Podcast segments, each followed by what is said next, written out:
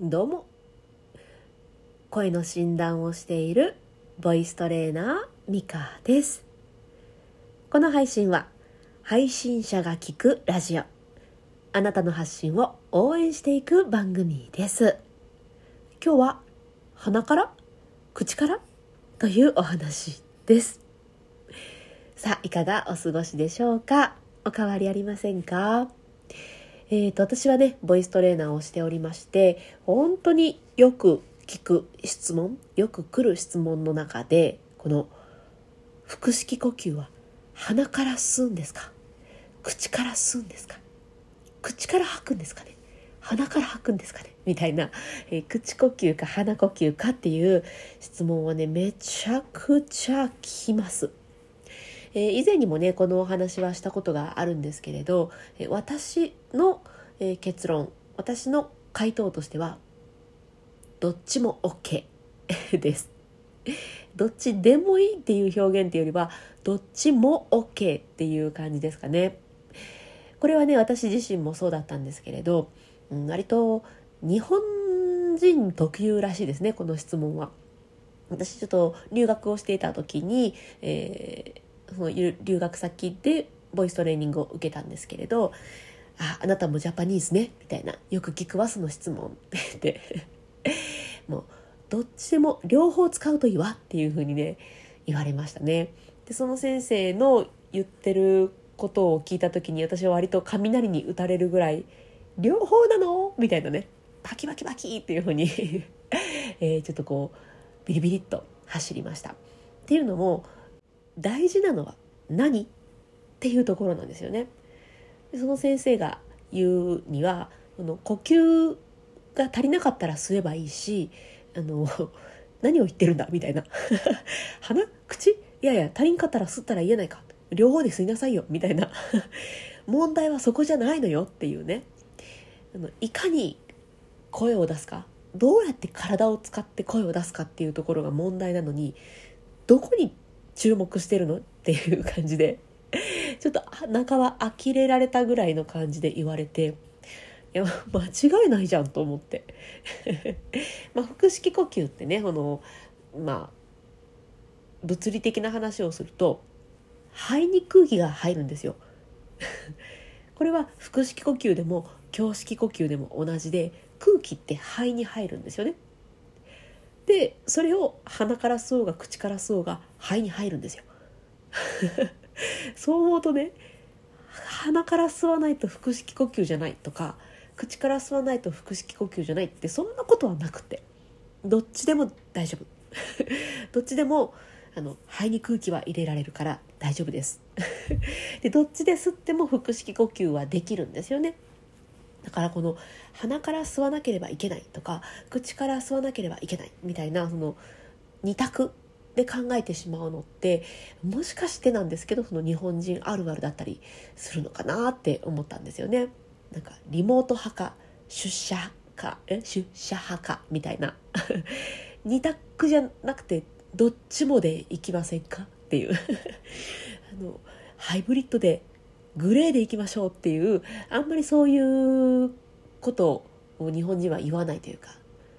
もう1が1個ダメだったら10個ダメみたいな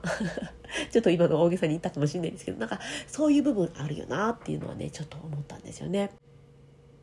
まあ、今回はねその呼吸腹式呼吸についての話で言ったんですけどいや他でも本当すごく多くて例えば、えー、A っていうことを達成させましょうっていう流れになった時に今 B をやってるんだけどうまくいかないからじゃあ C をやりましょうみたいな提案をした時にね。でも C をやると B が分かんなくなっちゃうんですみたいな。あ今は B 忘れて OK です C に集中しましょうっていう。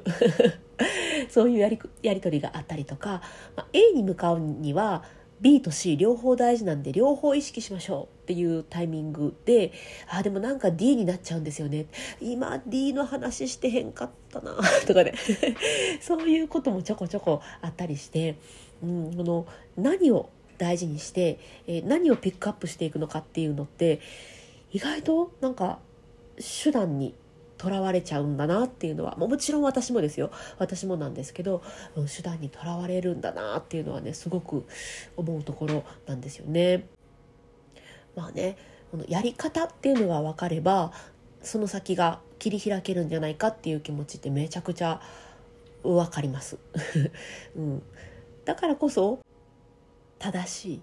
手段を取りたくなって、えー、いや B かな。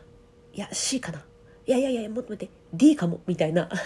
えー、そういうところに陥るんだろうなっていうのは、うん、思うんですよね。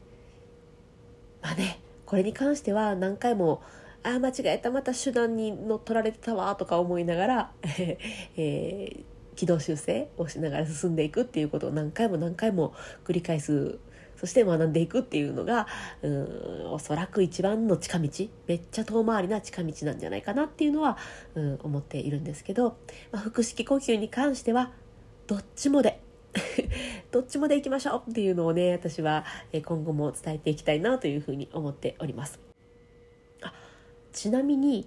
負荷をかけたい時は鼻から吸うといいですよ。負荷をかけたい時はねあの自分の呼吸の機能を高めたいとか、えー、そういう理由がある時は鼻からの一択にすることでなんかいろいろあるんですよ。その酸素のあの効率というかねあるんですよそういうのが。すごい急に雑になったんですけど。そういう理由があったりすると鼻からがいいよっていうのはあるんですけど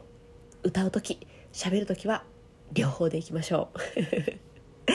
はいということで今日は鼻から口から？という質問がよく来るんですよっていう話と、えー、手段と目的、えー、この辺のお話をさせていただきました、えー、何か参考になれば幸いです。